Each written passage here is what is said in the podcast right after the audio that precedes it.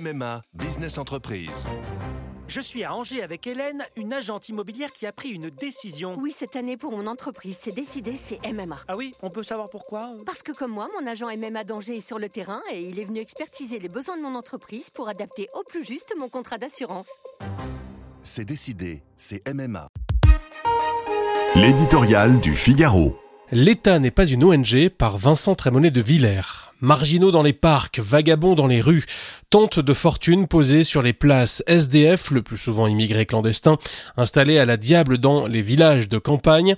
La France se rêve en terre d'accueil, mais elle n'en a plus les moyens. En matière migratoire, elle ne maîtrise plus rien. On peut passer des heures dans le labyrinthe de règles, de jurisprudence, d'exception du droit d'asile européen. Cela ne dissipera pas une évidence obsédante. Pourquoi les personnes censées être accueillies pour éviter d'être persécutées dans leur pays en viennent-elles à agresser aveuglément ceux qui les protègent La vérité est que l'extension du domaine du droit d'asile prend de telles proportions qu'il ressemble de plus en plus à un droit opposable à s'installer chez nous.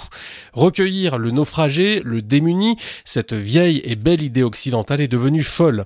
En 2015, en pleine crise des réfugiés, déjà Hubert Védrine lançait l'alerte. Si le droit d'asile est utilisé à tort et à travers pour faire entrer indistinctement tous les gens qui le demandent, il ne suivra pas pour le préserver, il faut le resanctuariser.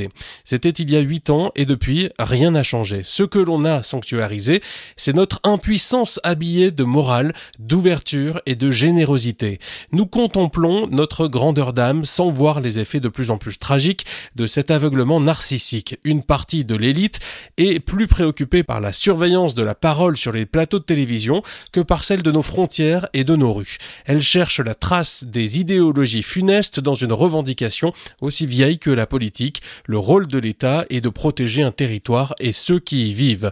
L'État n'est pas une ONG, dit fort justement Dominique Régnier, qui accomplit un travail salutaire pour rendre sereinement à la question migratoire la place centrale qu'elle devrait occuper dans le débat public. L'opinion, dans son immense majorité, attend des solutions concrètes, énergiques et efficaces. Sur l'immigration, elle ne veut plus ni provocation, ni gesticulation, ni sermon.